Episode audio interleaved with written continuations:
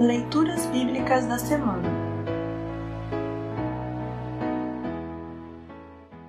O trecho da Epístola para o quarto domingo no Advento está registrado em Romanos 16, 25 a 27. Para compreender melhor este trecho, ouça esta breve introdução. O apóstolo Paulo termina sua carta aos cristãos de Roma com o trecho a seguir. Nesse texto, Paulo louva a Deus por ter conservado aqueles irmãos firmes na fé em Jesus Cristo.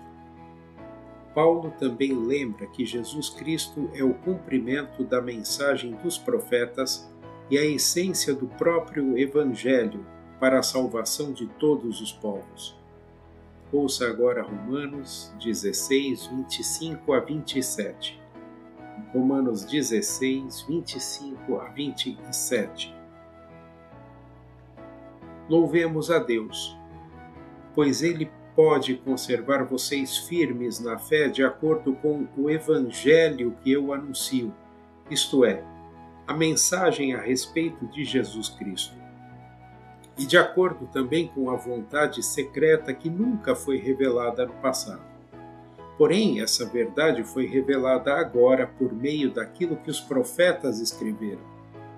E por ordem do Deus eterno, ela se tornou conhecida em todas as nações, para que todos creiam e obedeçam. Ao Deus único e sábio seja dada glória para sempre, por meio de Jesus Cristo. Amém. Assim termina o trecho da epístola para esta semana.